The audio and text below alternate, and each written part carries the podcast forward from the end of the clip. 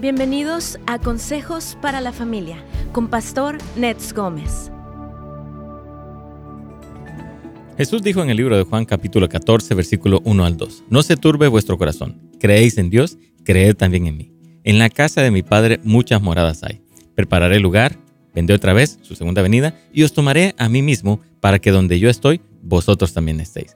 El mandato de Jesús es que creamos en la narrativa divina asociada con el corazón, los planes, las promesas y el liderazgo del Padre Celestial, especialmente en lo que se refiere a su primera y segunda venida, para que tengamos paz y conquistemos el miedo, la vergüenza y la traición. Sí, amigos queridos, Jesús quiso decir, dejen de estar preocupados confiando en el corazón, los planes y las promesas de Dios. Jesús nos dijo, no se turbe su corazón, porque escaparán de los días difíciles que se avecinan, ni tampoco si se reúnen la fe lo suficientemente fuerte, escaparán de todas las presiones que enfrentan los demás, especialmente las aflicciones físicas y estrés financiero. Eso no fue lo que dijo Jesús. Él nos dijo que cuidáramos nuestros corazones de no turbarse, basados en su plan y liderazgo confiable y perfecto en medio de las dificultades que enfrentamos.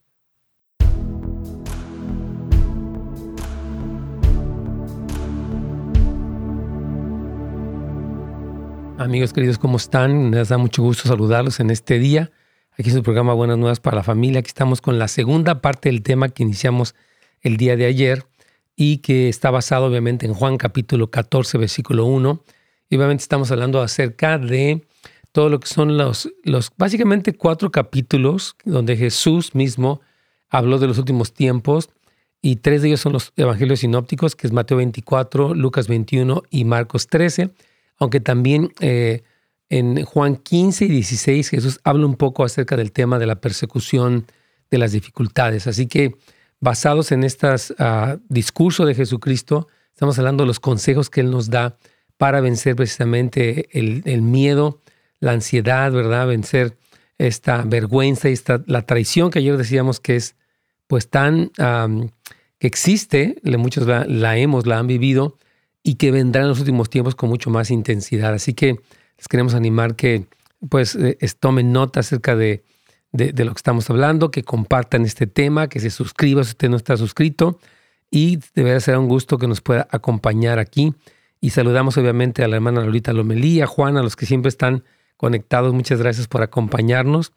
Es un gusto tenerlos con nosotros y ah, vamos a estar desarrollando hoy ya la segunda parte y última de, este tema, venciendo el miedo, la vergüenza y la tentación. Obviamente vamos a seguir porque obviamente mañana tenemos, hoy terminamos la segunda parte de este tema y mañana tenemos un tema nuevo, primeramente Dios, y ya el viernes el día de preguntas y respuestas. Pero les quiero comentar que estamos muy contentos por este curso que acabamos de lanzar. Eh, se llama Aprendiendo a manejar el enojo. No voy a poner el video ahorita porque sé que el tiempo es un poquito reducido, pero eh, sí quiero contarles que, bueno, son ocho videos. Después tienen un panel de donde tenemos una entrevista con personas que están batallando con el miedo, cómo es que ellos lo han hecho, eh, aprender un poco de la realidad, no, no, con el miedo, perdón, con el enojo. Y después vamos a hablar eh, otras cuatro videos también y terminamos con otro panel, un poquito para la conclusión. Y tenemos, acuérdense que en la membresía Plus este, tenemos también lo que va a ser clases especiales y asesorías grupales. Estaremos anunciando las fechas. Hoy me preguntaba alguien eh, eh, del pequeño donativo, del costo que tiene esto, le decía que son 14 dólares. Me dice, ¿a poco tan poquito? Le dije, pues sí. Dice, oh, pensé que era más. Y le digo, sí, tú puedes entrar para netsgomez.com y ahí donde, donde está el banner este o la primera imagen, precisamente dice, este, Usted entra para él y está el, banner o este anuncio de el curso que estamos promoviendo en esta ocasión, que estamos lanzando. Dice más información y ahí usted va a la parte de hasta abajo, dice acerca del curso, los, los cursos que tenemos actualmente y este curso que ya está disponible ahora se llama Aprendiendo a manejar el enojo. Así que y ahí está, más abajito están precisamente las dos opciones de la membresía y está la membresía general que incluye acceso a nuevos cursos cada mes, acceso a todos nuestros cursos pregrabados, notas, ejercicios y cuestionarios y lo que incluye la membresía Plus. Así que vaya para allá, inscríbase por favor. Continuamos con Radio Inspiración.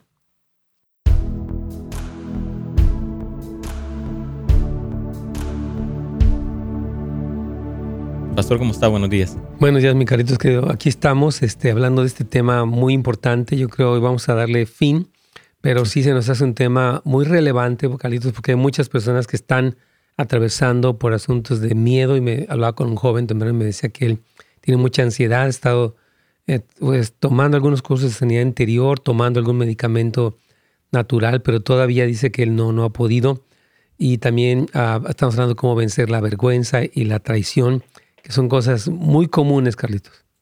Así es, pastor. Y, es, y sí, en los jóvenes, en los adolescentes ha entrado esta ah, temor, ¿no? esta vergüenza, tanta ansiedad que ha entrado, ¿verdad? Y yo creo que esto es algo que necesita escuchar, ¿no? Tanto padres como jóvenes para poder saber dónde podemos, cómo podemos conquistar estas, estas luchas que tenemos. Efectivamente. Y lo que decíamos ayer, hermanos, y para todos también, Carlitos, estábamos hablando de estos pasajes donde Jesucristo nos habla de las situaciones que se presentarán de una manera cada vez más intensa antes de su regreso a la tierra. Y él describe situaciones que estamos viendo y que se están incrementando y nos habla eh, precisamente de que no tengamos miedo.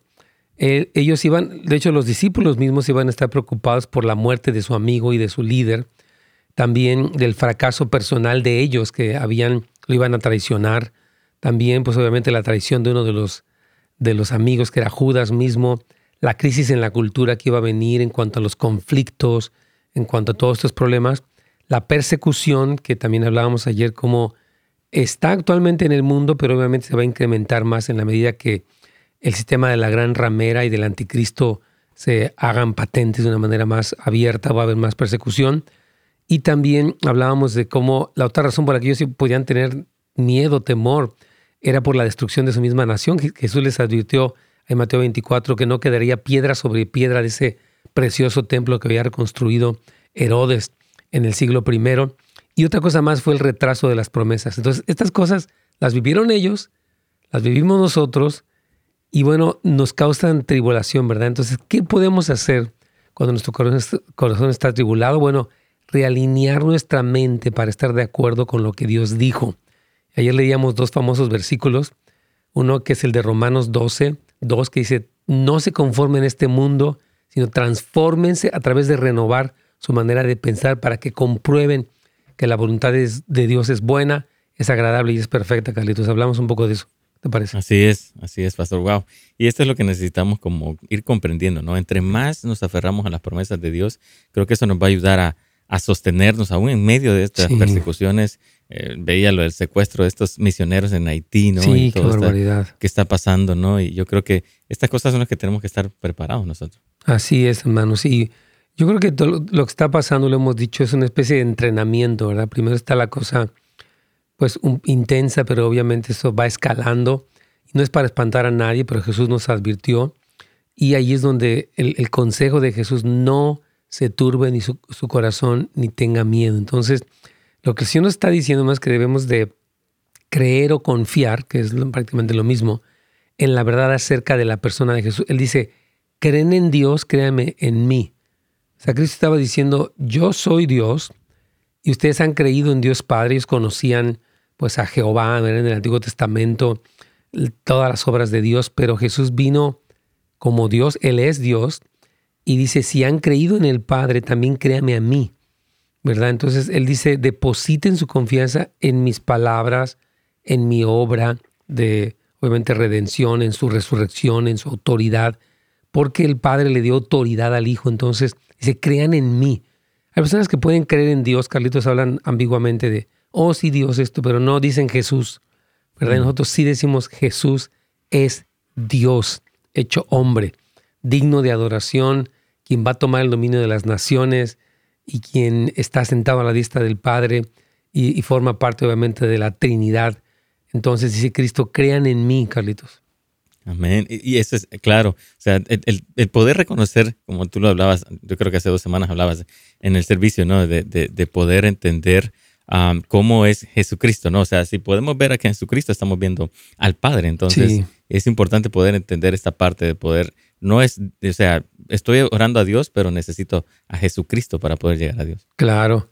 Dice en, 1 Timoteo capítulo 2, dice, porque no hay otro mediador entre Dios y los hombres, Jesucristo hombre. También en Hechos capítulo 2 dice, porque no hay otro nombre dado a los hombres debajo del cielo en el cual podemos ser salvos, está hablando de Jesucristo. Y entonces, esta no es una referencia a la fe inicial que ejercemos cuando nacemos de nuevo, lo cual es básico, ¿verdad? Cuando una persona cuando cree en Jesucristo, lo confiesa como Señor, se arrepiente, pasa a ser parte de la familia de Dios. Pero aquí está hablando de que crean en Cristo en el sentido de la obra que Él está haciendo, de las palabras que les está diciendo, de las promesas que les está dando. Entonces es muy importante. Hoy hablaba con un joven también que me decía que él dice, yo creo, pero realmente mi mente no está renovada. Dice, yo siento que hay muchas cosas que yo todavía pienso como pensaba antes, ¿verdad? Aunque soy cristiano. Entonces le decía, te felicito pues obviamente por tu honestidad. Y yo le decía, Carlitos, de la importancia de leer orando. O sea, usted lee no simplemente para cumplir, no lo lee porque es de la buena suerte, lo lee porque quiere encontrarse con el Señor y quiere alinear su manera de pensar para pensar bíblicamente, cristianamente de la vida, de las tragedias, de este, las cosas que están pasando en el mundo, etcétera, ¿verdad? Entonces, Él nos está llamando a confiar en su corazón también para nosotros, que su liderazgo es bueno, él sabe si permite algo, Él sabe si no lo permite. Entonces Jesús es Dios encargado y el primer fundamento para vencer precisamente o para traer paz a nuestro corazón es creer en Jesús. Repito, no de manera ambigua. Ah, yo creo en Jesús, sí, pero ¿crees qué? ¿Quién crees que Él es? ¿Quién, ¿Qué crees que hace? ¿Qué hizo? ¿Qué está haciendo en este momento y qué va a hacer? Entonces, este creer en Jesús es algo mucho más amplio que una creencia vaga. Y es el fundamento para poder traer paz a nuestros corazones, Carlitos, cuando vemos que las cosas en el mundo están sacudiendo y tal vez se sacuden más intensamente, ¿no? Claro, wow, es, salir como de esa mentalidad que traemos de religiosidad para poder entender, como lo decíamos al principio, ¿verdad? Tenemos que creer en la narrativa divina asociada con el corazón de Dios. O sea, a eso es, es, lo que necesitamos poder conectar nuestro corazón con el corazón de Dios. Así es. Dice, buenas tardes, pastor, un comentario. Hoy hizo público la Asociación Nacional de Pediatría que es alarmante el nivel de depresión que está formando en los niños, se está formando en los niños y adolescentes. Tenemos que estar los padres atentos a Dios porque si no, eh, niños deprimidos y los padres también, ¿dónde vamos a parar como sociedad y como pueblo de Dios? Sí, efectivamente. Miren, mucha de esta eh, situación de lo que hemos hablado de el vivir en la narrativa de las noticias, eh, constantes cosas. Ahora estamos más informados que nunca, tenemos acceso a la información que pasa en todos lados, tragedias, violencia, actos sanguinarios, protestas, amenazas de guerra. Entonces, todo esto está generando un estrés muy alto. Y por eso tenemos que, Jesús dice, miren, no se turbe su corazón, ni tengan miedo. Crean en Dios, créanme también a mí. Entonces sí, y esto empieza mucho por los padres, como dice nuestro hermano Armando allá en Dallas. O sea, los papás, como papás que estamos caminando no perfectamente, pero con Dios, tenemos paz y les impartimos esa paz a nuestros hijos. Vamos a una pequeña pausa, Carlitos.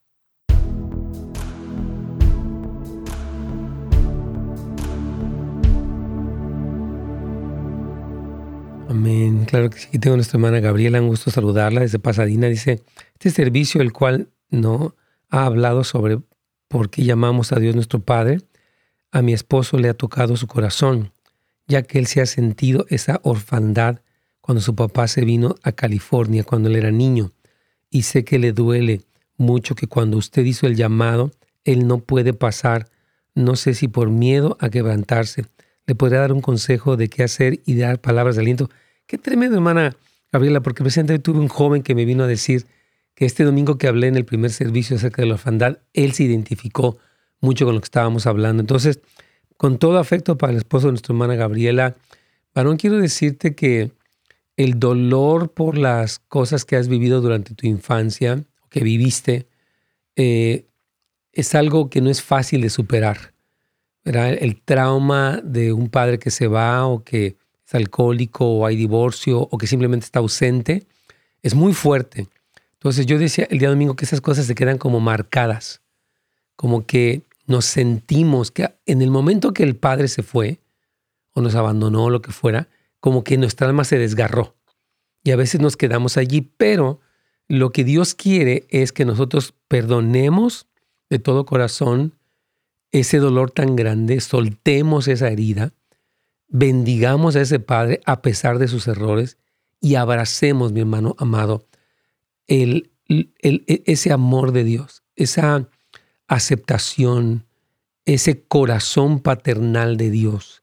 Yo te quiero animar, de hecho te voy a orar por ti, porque siento que es muy importante el que podamos eh, experimentar esto. Y es lo mismo que decía este joven. Voy a orar, Padre, en esta hora queremos pedirte por el esposo de nuestra hermana y cualquier otra persona que tiene este espíritu de orfandad, de sentirse abandonado, aislado, que le cuesta trabajo conectarse contigo, con las personas, que está en, en, una desesperación a veces por competitividad, que no puede escuchar que a otros se les halaga, que se siente como discriminado. Padre, hoy clamamos que tu Espíritu Santo dé testimonio al espíritu de estos hermanos y hermanas de que son hijos, y si hijos, herederos y coherederos con Cristo. Derribamos, Señor, todo aquello que eh, les ha causado este dolor, y mientras ellos perdonan a su padre, a su madre, a quien sea que les haya faltado, tú traes un consuelo, tú traes una sanidad de todo eso que están pasando, Señor. Obra en el esposo de nuestra hermana Gabriela y trae esa sanidad y ese sentirse en casa, sentirse amado, saberse hijo querido, hijo abrazado por ti, Señor. Que Él empiece a clamar Abba a ti desde lo más profundo de su corazón, Señor.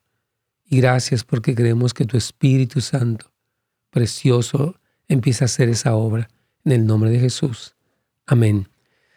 Entonces, sí, hermana querida, entonces yo creo que entiendo que él a veces no pudo pasar. Hay personas, este tema, hermanos, que tocamos es muy delicado.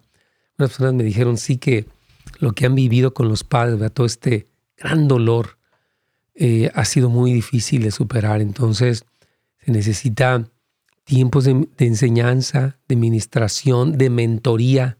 Yo recomiendo que su esposo se conecte con algún líder de aquí de la iglesia para que puedan traerle esta sanidad, esta, eh, o sea, entender lo que pasó y ministrar de sanidad interior para que él triunfe. Hermano, usted puede triunfar sobre toda esta situación, tener la paz de Dios, tener esa eh, seguridad que es hijo querido. Y cuando cae, él, su papá lo levanta. Y cuando necesita, usted corre a él. Y cuando usted esté en problemas, él está a su lado, porque es lo que el Señor prometió. Así que, amén, hermano. Dios me los bendiga. Vamos allá aquí para conectarnos con Radio Inspiración en este segmento que continúa.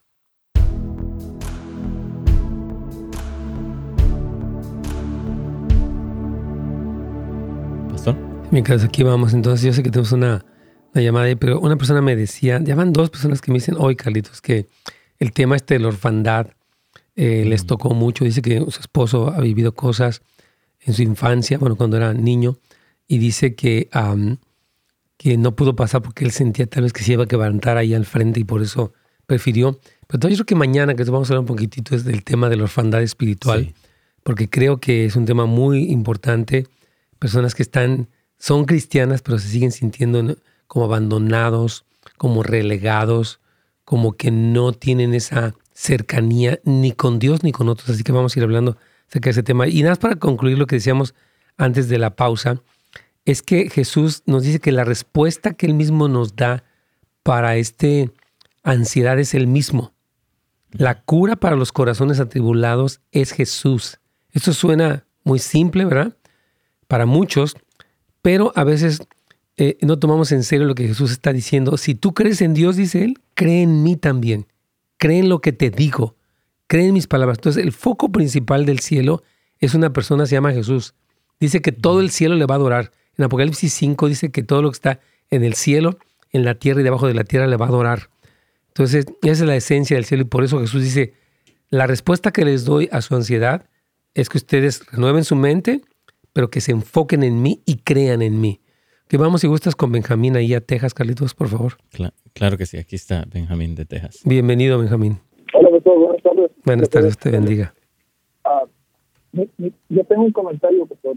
claro. Ah, hoy, hoy en la mañana este, estaba viendo las noticias sobre un, el jovencito que hizo la masacre en Florida hace tres mm. años. Sí, cómo no. Y lo estaban juzgando lo juzgaron, ¿verdad? Y, se declaró culpable y pidió perdón. Y pidió perdón por lo que hizo, ¿verdad? Y entrevistaron en una cadena de televisión a una de las madres de, esos chicos que murieron. Y le preguntaron que qué opinaba sobre, sobre la condena que le vayan a dar, si le den cadena perpetua o, pena de muerte. Y ella dice, lo que le den será lo justo. Si lo van a condenar a vida en prisión, ok. Y si lo van a ejecutar, ok, será lo justo lo que le den pero yo, e, ellos como que buscaban que condenara, que empezara a condenar y, se lo volvieron a preguntar y yo a decir lo mismo, como que no les gustaba la respuesta de la señora. Y hmm. después le dijeron, ¿qué, qué, qué opinas tú sobre si tu te va a devolver a ti? Dice, no, es que lo que le den a él, él será lo justo. Si lo condenan o no, o si lo mandan de prisión, o no me va a devolver a mi hijo. Así es. y, al, y al final y al final, al final le preguntan por último, ah, ¿tú, ¿tú, estás de acuerdo? Entonces estás bien que tu hijo murió. O sea, ellos querían que ella eh, o sea, empujara a aventar a odio. Sí, claro. Odio y, ellos se sorprendieron porque se mira, se mira, pastor, cómo la increpan, o sea, cómo aferran a que ella existe odio y veneno, o sea, lo peor de la persona. Y se puede ver uno como los medios de, ahorita están, que da, es, triste, y yo eso se lo comento porque su, programa alcanza mucha gente y yo he hablado con gente que lo que dicen ahí, lo, todo lo creen, Así es. cree la gente. Sí, excelente. Muy buen comentario. Me encanta lo que estás diciendo. Quiero hacer los comentarios de tu comentario, Benjamín. Mire, por una parte, este, esta cuestión de, de tener como, de sembrar el odio. Lo que decíamos ayer, ¿no? una persona nos decía que cómo ella puede perdonar al asesino de su hijo si él estaba impune, ¿verdad? Y hablábamos ayer, pues obviamente del dolor, etcétera, pero lo que estás diciendo hoy viene mucho al caso con la pregunta de ayer, porque yo decía que cuando nosotros perdonamos, estamos deteniendo el mal que la persona hizo y cuando nosotros seguimos odiando, perpetuamos la destrucción que esta persona trae. Por eso Jesús nos mandó a perdonar a todos, de todo corazón. Y yo espero que muchos entiendan, pero esta mujer respondía así. Y como tú dices, los medios a veces quieren promover, pobre, usted es injusto. Y como dice ella, bueno, todo lo que puedan hacer no me va a devolver a mi hijo. Y no es que yo sea pasivo, pero no quiero vivir simplemente como a la sombra de eso y como llenarme de odio y volverme una persona destructiva, sino más bien entender que pues ya pasó, me duele, pero tengo una respuesta yo, yo no sé si era cristiana, tal vez lo, más probable es que esta mujer sea cristiana, porque no se dejó provocar ni siquiera a la ira. Así que se me hace buen comentario, porque estamos hablando hoy de la traición, cómo es que a veces la gente se siente traicionada por pues, la, la nación o el gobierno o las autoridades o quien sea. Sin embargo, nosotros no vivimos con ese sentido, porque si no, nos volvemos personas llenas de odio, Carlitos y también Benjamín. Sí, sí, wow, qué, qué importante, ¿no? Poder estar como siempre, ¿no? En, la, narrativa de, divina, ¿no? De Dios.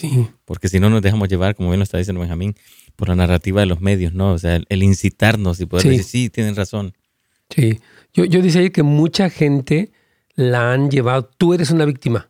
Entonces, por lo tanto, eh, revélate contra el sistema, derriba al sistema, este, porque el sistema está mal y pobre de ti. Y, y, y esto lo, lo propone mucho lo que se llama la teoría crítica de la raza. Es tremendo, porque está sembrando que mucha gente en su eh, estilo de victimización se convierta en alguien que es manipulado por grupos y por el diablo, la verdad. Entonces nosotros decimos, no vamos a vivir como víctimas. Pasan cosas, son duras, es verdad, no nos gustan, pero nosotros vivimos no como víctimas, sino como victoriosos sobre aún los eventos más difíciles, porque Cristo nos dijo, confíen en mí, confíen en mí, crean en mí. Gracias, Benjamín. ¿Quieres añadir algo más para terminar? Sí. Ah, no, solamente ese comentario que tristemente como tenemos que filtrar muy, muy bien lo, que vemos en la televisión. en la mañana, en la mañana, o sea, yo no, sé que no son temas, pero nada más porque se habla mucho de los medios sociales. Sí. La mujer que fue abusada en el metro, toda la gente grabando y nadie ni siquiera le había hablado al 911. Qué barbaridad. Qué barbaridad. Dios te bendiga, Benjamín. Gracias por tu comentario, buen comentario. Sí, entonces sí, de verdad, hermanos. Es que miren, si somos sinceros, muchos de estos medios masivos sobreviven de la, eh, del morbo. O sea, entre más noticias escandalosas pongan, más venden. Y la gente más los ve porque están apelando a este morbo. Entonces, entre más pueda exhibir toda esta podredumbre. El problema con todo eso, Carlitos, es que pasan, mira, nos desensibilizamos, nos este, acostumbramos a eso, nos a veces llena el corazón de ansiedad y de miedos. Una, ¿Te acuerdas una señora que nos decía que no podía cruzar la calle? Que, que no podía, o sea, e, estos miedos que nos infunden eh, indirectamente o a veces directamente estos medios se convierten en fobias y problemas serios. Entonces, por eso es por lo que tenemos que, como decía Benjamín, filtrar lo que estamos escuchando y escuchar los consejos de Jesús. De hecho, Jesús dijo una cosa, vendré otra vez y os tomaré a mí mismo para que donde yo esté, ustedes también estén. La segunda verdad que Jesús utiliza o quiere que utilicemos para combatir esta ansiedad, lo que hemos dicho ahora, este miedo, vergüenza y traición, es que dice, yo vendré otra vez y les tomaré a mí mismos. Entonces, eh, nosotros vamos a estar para siempre con el Padre con Jesús en la tierra, en la era venidera. Y estaremos, como dice Jesús, en la casa, dijo, de mi Padre, muchas moradas. O sea, hay espacio suficiente para todos ustedes, ¿no? La Nueva Jerusalén, hermanos, de acuerdo con lo que dice Apocalipsis 21, va a descender a la tierra en un momento de la segunda venida, después del milenio. Entonces debemos celebrar ahora que somos miembros de la familia y que viviremos en casa del Padre. Vamos a hacer una pausa, pero vamos a continuar hablando de estas verdades para combatir todos estos sentimientos, Carlitos.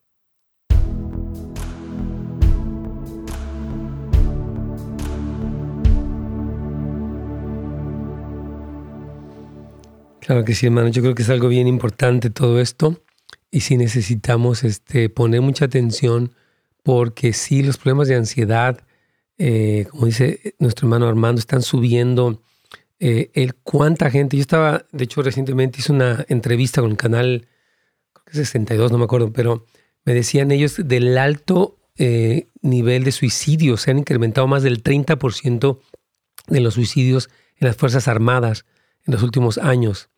Entonces, ellos han visto que lo que se llama el estrés postraumático ha provocado serios problemas en ellos y es que necesitan refugiarse en el Señor. De verdad porque si no sucumbimos ante todo lo que Jesús habló, que, de, toda esta adversidad que iba a producir eso. Quiero que vean este video, ahora se lo vamos a presentar de nuestro curso que estamos lanzando esta semana y regresando platicamos un poquito de eso. La idea de este curso es adentrarnos en lo que se haya detrás de esa emoción tan común en nosotros, el enojo. A través del análisis, la reflexión y el reentrenamiento, podemos vencer esta furia que a veces parece tan difícil de controlar en muchos de nosotros. Existen muchas ideas equivocadas en cuanto a lo que es el enojo. Algunos lo ven como algo malo, otros simplemente no hablan acerca de él, pero en la escritura encontramos frecuentemente esta emoción en los mismos personajes bíblicos. Jesús se enojó, el apóstol Pablo también se enojó, Nehemías, Moisés y tantos otros. Algunos hicieron lo correcto y otros causaron daño. ¿Cuál es la diferencia para que suceda una cosa o la otra? El enojo en sí mismo no es una agresión, sino una emoción que no necesariamente debe conducir al ataque. Es decir, una persona puede enojarse sin necesariamente llegar a actuar de manera agresiva. Mientras que el enojo es una emoción y la agresión es una conducta, la hostilidad es una actitud que implica disgusto por los demás, es decir, una evaluación negativa de ellos. La idea de este curso entonces es que aprendas estrategias bíblicas para reconocer y expresar el enojo de maneras alternativas, cambiar actitudes hostiles y prevenir acciones negativas, tales como el abuso emocional o físico. Dios nos ha dado en su palabra las herramientas que necesitamos y a través de este curso aprenderás a implementarlas para tener mejores respuestas y mejores relaciones con los que te rodean.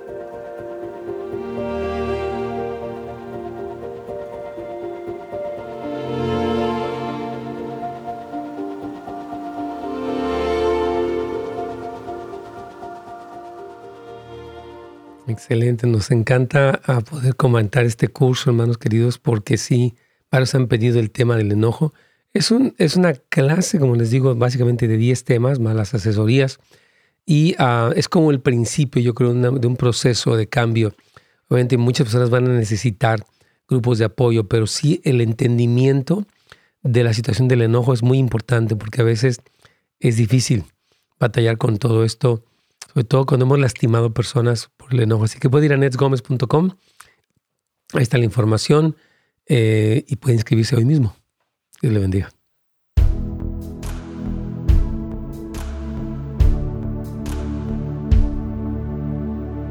Pastor.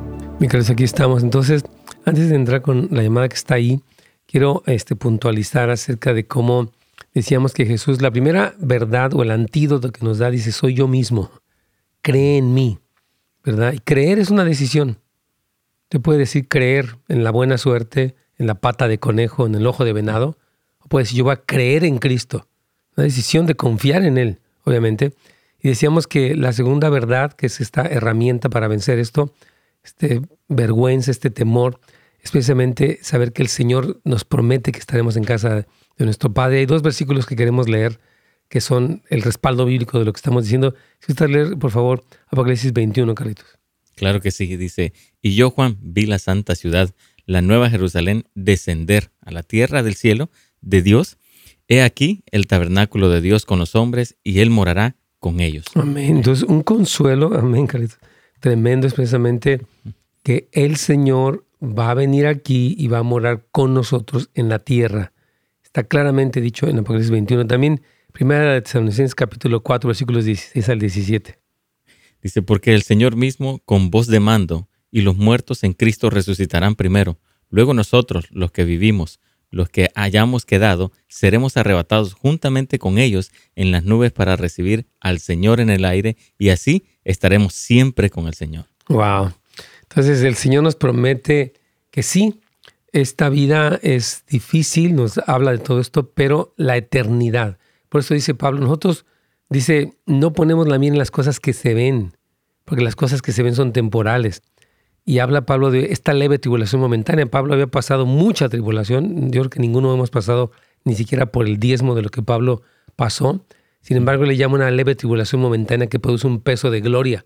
O sea, Pablo entendía que cada tribulación que él pasaba en el Señor, confiando, producía un peso de gloria en él y su perspectiva eterna. Yo sé que es, es fácil decirlo y no tanto vivirlo, lo sé, pero es nuestra meta tener esta mentalidad eh, en lo eterno, no tanto en lo temporal, porque ahí es donde nos viene la depresión y nos vienen tantas cosas, ¿no? Vamos, si gusta, esto es con Estela, Caritos, ahí en Los Ángeles. Claro que sí, aquí está, Pastor. Bienvenida, Estela. ¿Cuál es su pregunta? No es una pregunta. O comentario. pero es algo- una- es un agradecimiento para el Señor Jesús, Amén. para ustedes, hermano Nes, porque usted, hermano Carlitos, en medio de la pandemia han estado trabajando y nosotros escuchando y muchos que ya no quieren ni escuchar. Pero yo me tocó el corazón la madre que ayer dijo que ella no podía perdonar al asesino de, Mm. de su hijo. Y yo quiero decirle que antes yo tenía miedo de llamar y decirles a ustedes que por las enseñanzas, primero por el Señor Jesús y luego por ustedes, Amén. El Señor me llevó a perdonar al que mató a mi hijo, a entregar todo en las manos del Señor, porque si no, no voy a dejarle lugar a Dios. Y Él dice, mía es la venganza Así es. estaba yo agarrando la venganza mía, pero fui a un retiro y yo le dije a mi Señor Jesús que no me quería venir igual, que yo quería venir a lo que era antes. Estaba Mm. descuidando a mis tres hijos que sirven al Señor, por el que yo ya no podía hacer nada. Así es. Pero con la ayuda de Dios yo lo perdoné con todo mi corazón y reconocí la enseñanza de Dios y de ustedes y me animé a hablar y que oiga el mundo entero Wow. que Jesús hace milagros en las vidas de las madres que hemos perdido nuestros hijos, que hay consuelo en Él, hay Mm. fuerza y que Wow. ne- tenemos que seguir ese camino, esa verdad y esa vida. Y gracias porque ustedes le hablan al pueblo de Dios con la Mm. verdad. Wow, Y Estela. Qué poderoso testimonio. De verdad es una cosa que quien ha vivido lo que les tocó vivir a ustedes, obviamente saben la magnitud de un evento como ese, el dolor tan profundo, pero en el caso de usted, la victoria, la paz, el consuelo que, que Dios ha traído es un ejemplo. Porque tal vez la persona diga, bueno, es que usted no sabe, pero cuando alguien sí sabe y pudo perdonar, pues, sí- pues fíjate que sí se puede porque el Señor nos ha perdonado, porque el Señor nos fortalece, porque el Señor nos da poder para hacerlo y uno vive libre. Así que, hermana Estela, tremendo, Carlitos, ¿no? Wow, claro, e, e, y eso es lo que tú estás diciendo, la respuesta es el mismo, ¿no? Jesús mismo. Y es lo que hizo nuestra hermana Estela, ¿no? Permitir que Él fuera Él en ella, en medio de este dolor, y pudo sanar su corazón. Wow, hermana, mil gracias por su poderoso testimonio. Qué, qué bueno que tuvo la valentía y el ánimo de hablar, porque yo sé que edifica a muchos en, en, un milagro como reponerse, Carlitos, de, una, de un dolor, de una amargura. Porque yo, yo decía, yo no puede quedar marcado odiar al mundo, a Dios, a la gente, hasta la iglesia, yo no sé qué tanto, pero uno puede decir, no, yo voy a cortar. Lo que esta persona que mató a mi hijo trató de hacer me dañó, pero aquí, aquí para, porque yo voy a seguir adelante con el Señor. Entonces uno detiene el mal a través de utilizar el poderoso pues perdón que Dios nos da. Así que hermana Estela, muchas gracias por su testimonio tan poderoso. Gracias a ustedes y que Dios me los bendiga a todo Radio Inspiración desde las 6 de la mañana hasta la Que Dios me los bendiga a todos los que trabajan ahí, en especialmente a ustedes. Gracias, hermana. Dios la bendiga, hermana. Claro que sí, hermanos. Toda la programación de Radio Inspiración es una gran bendición, como hermana, desde que está este José Luis en el pastor y todos los programas durante todo momento, hermana Belkis, hermano José Luis García, este Arturo Dávila, todos los que están ahí, Carlitos, sirviendo, son una bendición. Así es, pastor. Gracias a, Dios por esta estación y por porque eh, Dios puso en Mr. Hine entender esto, ¿no? Así es, totalmente. Entonces vamos a, continuar un poquitito con estas verdades que Jesucristo nos da. Como dice, eh, la siguiente verdad que nos da es que podemos encontrar una relación profunda con Dios en esta era. Entonces, no solamente creemos que cuando nos muramos vamos a ir con el Señor, sino que desde ahora nosotros podemos acercarnos a Él y entregarle nuestro dolor, nuestra vergüenza, nuestro miedo, ¿verdad? Estamos llamados a participar, hermanos, en esta dinámica, en esta relación que tiene Dios Padre, Dios Hijo, Dios Espíritu Santo, y que está escrita en la Biblia específicamente en los capítulos 14, 15 y hasta el 17, yo creo, de, Juan, ¿verdad? Cómo Jesús se, se, relacionaba con el Padre. Yo un poquito el fin de semana hablaba de cómo es la, la relación de Jesús con su papá una relación de amor, de confianza, de unidad, de dependencia. Y esa relación es nuestra meta, Carlitos.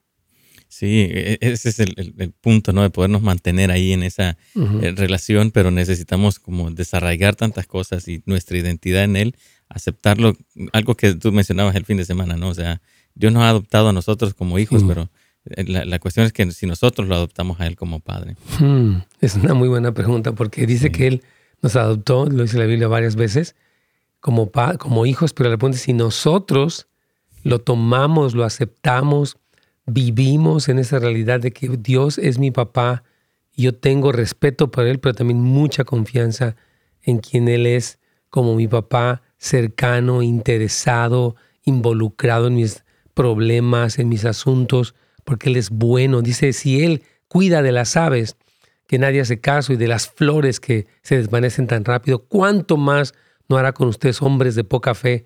Porque habla de cómo el hombre está en una constante preocupación de que, por qué, qué va a comer y qué va a vestir y qué será el mañana. Dice, no, ustedes tienen a su papá de su parte que ve por ustedes y que sabe lo que necesitan aún antes que ustedes lo pidan. Entonces vamos a ir un poquito avanzando después de la pausa, Carlitos.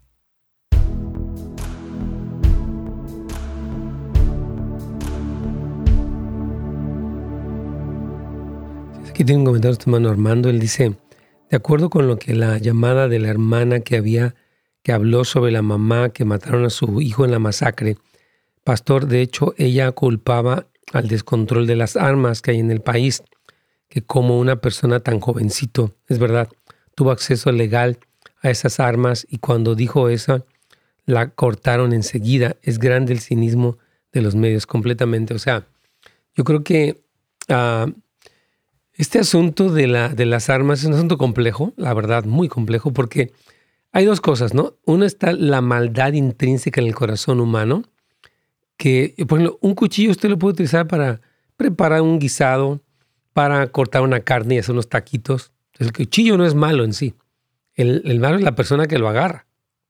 No me pasa con un arma. El rifle no es malo. la persona que lo toma es la que puede utilizarlo para mal. Ahora, mientras es verdad que hay un derecho de defenderse porque es la primera enmienda constitucional, también está la maldad del ser humano. Entonces creo que es un tema delicado porque mientras el gobierno debe regular obviamente quienes poseen armas y debe de hacer un, un background check, o sea, el verificar los antecedentes de la persona que posee un arma, si tiene algún antecedente de salud mental, pues no puede tenerla, porque obviamente hemos visto estos casos tremendos de jóvenes que a sangre fría asesinan y todo lo que hemos visto, ¿verdad? Entonces creo que es una dinámica muy compleja y, y sí, o sea, hay mucha política involucrada, obviamente algún partido toma postura y otro se aprovecha y ataca al otro y así es, ¿no? A veces simplemente es un juego de poder, es la verdad, entre eh, quien quiere el poder y utiliza la situación como esta estrategia política. No necesariamente que le interese el tema, sino realmente que le interese el poder. Eso es lo que hemos visto. En fin, pero yo creo que hay que orar, hermanos. ¿Sabe que la solución es el mensaje del Evangelio que tiene poder para transformar las vidas, las familias, las sociedades, las naciones? Entonces, y el asunto es que quien predica el Evangelio es la iglesia. Somos usted y yo. Somos los creyentes que a veces estamos callados, ocupados, distraídos, desanimados, este, con tantas cosas. Y Dios quiere que caminemos en victoria. Por eso este tema de hoy es que Jesús nos dice, hoy tú vas a vencer, conmigo vas a vencer estas cosas que te quieren como detener, ¿no? Precisamente el miedo, la vergüenza y la traición. Así que les animo mucho a que pues estén eh, escuchando esta verdad y sobre todo aplicándola a sus vidas. Y bueno, este, queremos comentarles que tenemos una escuela para padres que empieza el, e, en noviembre, el primer miércoles de noviembre. Y les invitamos, si usted quiere aprender cómo ser un mejor papá, una mejor mamá, eh, le invitamos a que asista a este curso en línea, que puede estar en cualquier parte del mundo y tomarlo. Es en español, en este caso. Y usted puede este, aprender muchas cosas acerca de esto de, cómo criar a sus hijos. Puede ir, voy a darle el número, es 818-678-9977. Ahí Brian lo va a poner, 818-678-9977. Y también les, quiero recomendar el ministerio de CIAR, Casa de Restauración, que tenemos aquí en, en la iglesia. Es un ministerio muy de bendición, con mucha experiencia en los líderes, un buen trabajo. Y uh, usted puede venir en línea jueves y viernes de 7 a 8 y media, más o menos, a veces un poco más, pero de verdad le superanimamos a que se asista. Ahora, todo esto usted lo encuentra en el sitio de internet de la iglesia, que se llama, puede ir a casasdeluz.la, y donde dice ministerios, usted va a encontrar tanto lo que es asesoría familiar como casa de restauración, y en cursos, usted puede encontrar restaurando tu relación matrimonial, o sea, los cursos que tenemos, y en los eventos también aparece lo que es nuestra escuela de, para padres. Así que le quiero animar, asista en línea, aprovechelo. Aquí vamos a ver el último segmento.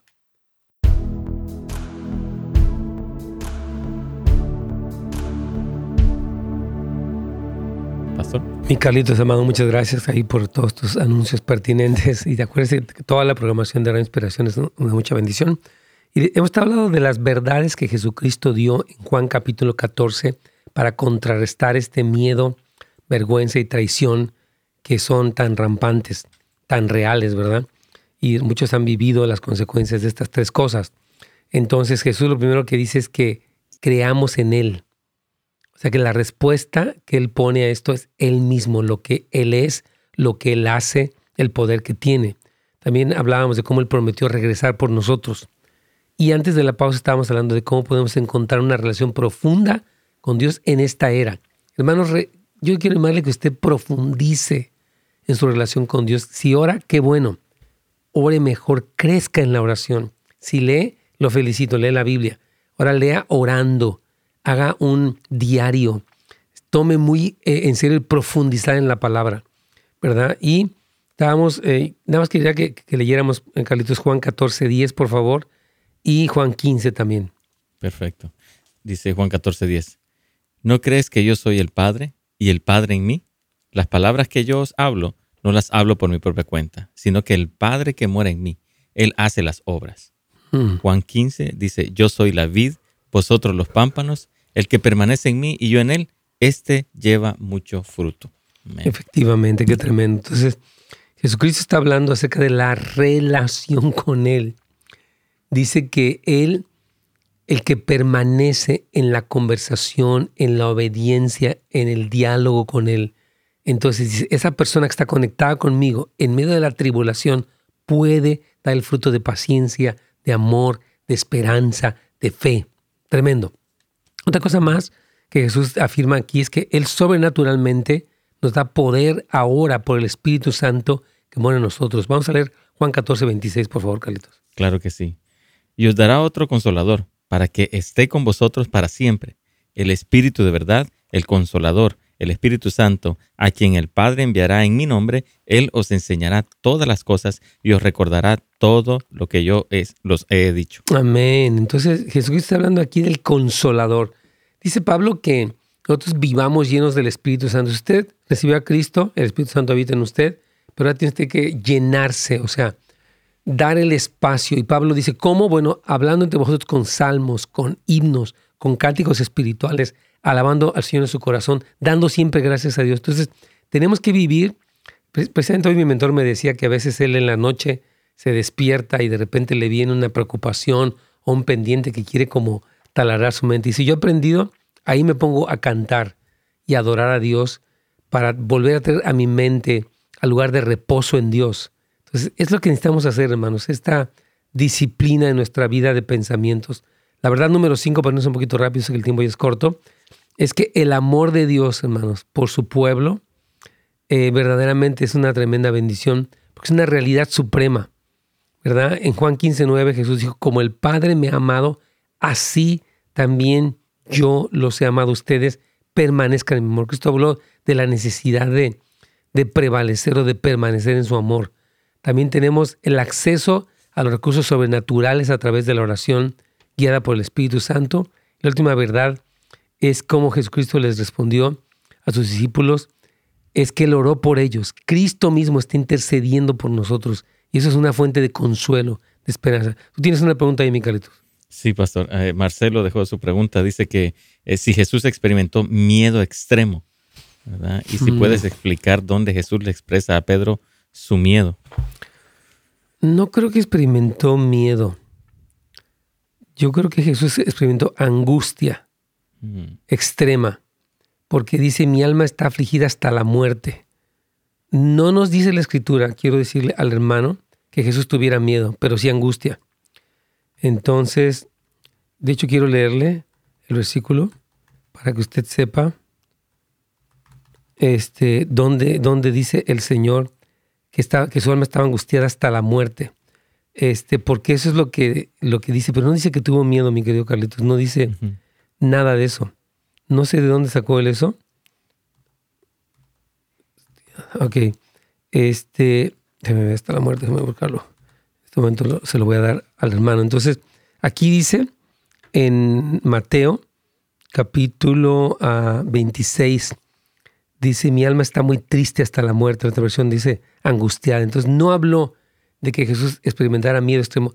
Y lo que sí experimentó fue angustia y después dolor obviamente el gran dolor físico por la misma crucifixión, la, la corona en su, en su frente, la perforación de su costado, este, además de la burla, la vergüenza. O sea, él vivió este dolor extremo, obviamente, porque dice que de hecho él murió rápido, Carlitos. Eh, Nos dice la, la palabra, cuando ya lo vieron ya estaba muerto, ya por eso no le rompieron las piernas, que es lo que hacían con los crucificados. Entonces no dice, Carlitos, que Jesús experimentara miedo, miedo extremo. No sé por qué él dice eso, porque no, nunca lo hemos dicho y la Biblia no lo, no lo dice. Sí, sí, él, solo dejó esta pregunta y tenía quizás esa duda tal vez y ahorita tú lo acabas de aclarar con respecto a que Jesús nunca tuvo, experimentó miedo. Nunca, nunca, hermanos. Él enfrentó situaciones muy difíciles, la presión, la persecución, la traición, este, todas estas cosas, pero él dijo, mi paz les dejo, la paz les doy. Yo no la doy como el mundo la da. Cristo tenía la paz de Dios.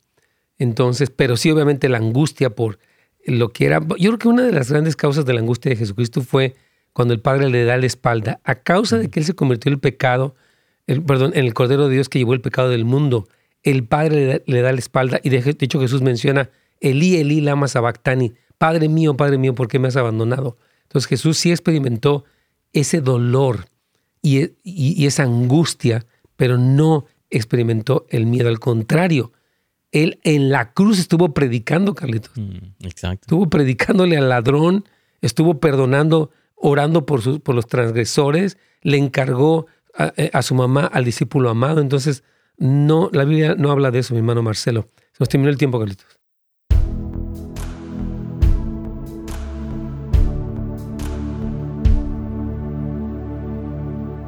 Muy bien, excelente. Aquí tenemos la última pregunta del día de hoy de nuestra hermana Miriam. Dice, Pastor, ¿usted qué diría de los padres que son cristianos y que dejan a sus hijos jugar estos, estos juegos donde hay mucha violencia?